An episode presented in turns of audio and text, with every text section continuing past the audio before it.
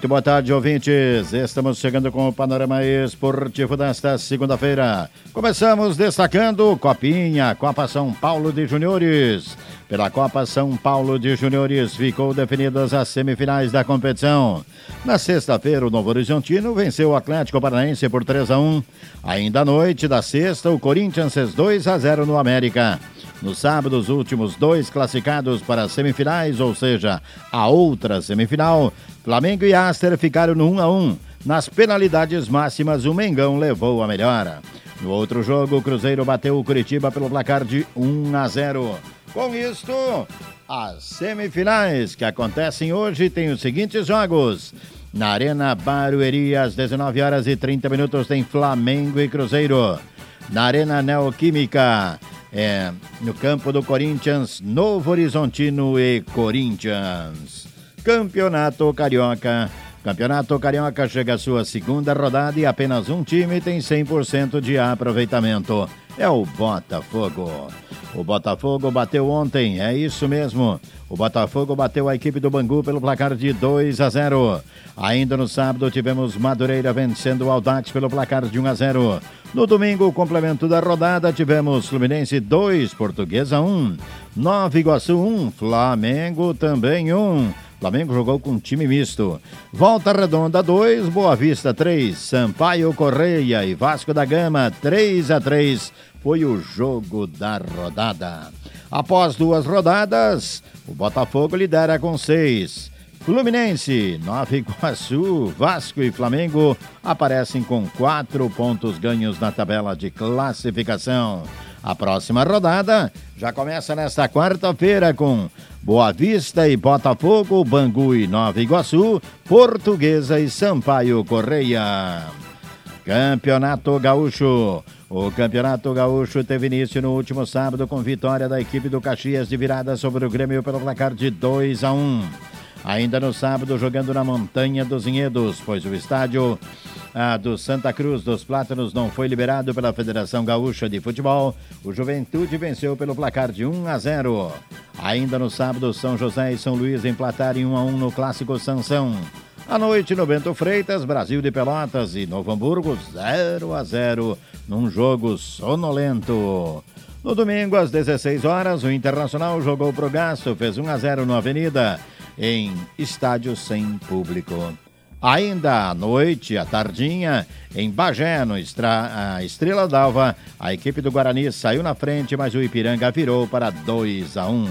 A próxima rodada será nesta quarta e quinta-feira. Na quarta TV, teremos São Luís Internacional, Ipiranga e Caxias, Novo Hamburgo e Santa Cruz, Grêmio São José, Juventude e Guarani, Avenida e Brasil de Pelotas fica para quinta-feira. Panorama Esportivo destaca agora.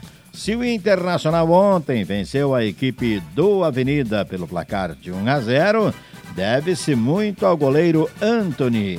Isso mesmo, no primeiro tempo, final do primeiro tempo, o goleiro Ivan, do Internacional, recentemente contratado, acabou se lesionando. Com isto, como Rocher também está lesionado, Cudê partiu para o terceiro goleiro da equipe. E ele entrou e fez bonito. É Anthony Spier Souza. Isso mesmo. É foi marcado por muita emoção a cidade de Três Coroas quando viu seu menino vestir a camisa do Internacional. Anthony é natural de Canela, mas há muito tempo reside em Três Coroas e começou sua trajetória nas categorias de base do Grêmio Esportivo Santense. Por 10 anos, ele já está no Internacional. E Vamos torcer e torcer muito para que o goleiro né, siga esse caminho vitorioso. Parabéns, Anthony. Parabéns a todos os familiares. Panorama Esportivo destaca agora Copa São Paulo. A Copa São Paulo teve o início no último sábado com Botafogo 0, Santos 1. Corinthians 1, Guarani 0. Inter de Limeira 2, Portuguesa 3, olha a portuguesinha aí. Novo Horizontino e Palmeiras fizeram um jogão, 1 um a 1 um. Ponte Preta e Mirassol ficaram no empate 1 um a 1 O Água Santa, atual vice-campeão, bateu o Bragantino por um placar de 1 a 0 O São Bernardo venceu o Ituano. E o São Paulo, é de Thiago Carpini, aplicou 3 a 1 na equipe do Santo André. A próxima rodada, nesta quarta-feira, tem Guarani e São Bernardo, Ituano e Corinthians, Mirassol e São Paulo, Palmeiras e Inter de Limeira, Portuguesa e Bragantino, Santo André e Novo Horizontino, Santos e Bota, Ponte Preta, Água Santa e Botafogo. Panorama Esportivo destaca agora pré-olímpico. Pré-olímpico começou no sábado com o Equador fazendo 3 a 0 na Colômbia e Venezuela e Bolívia empatando em 1 a 1.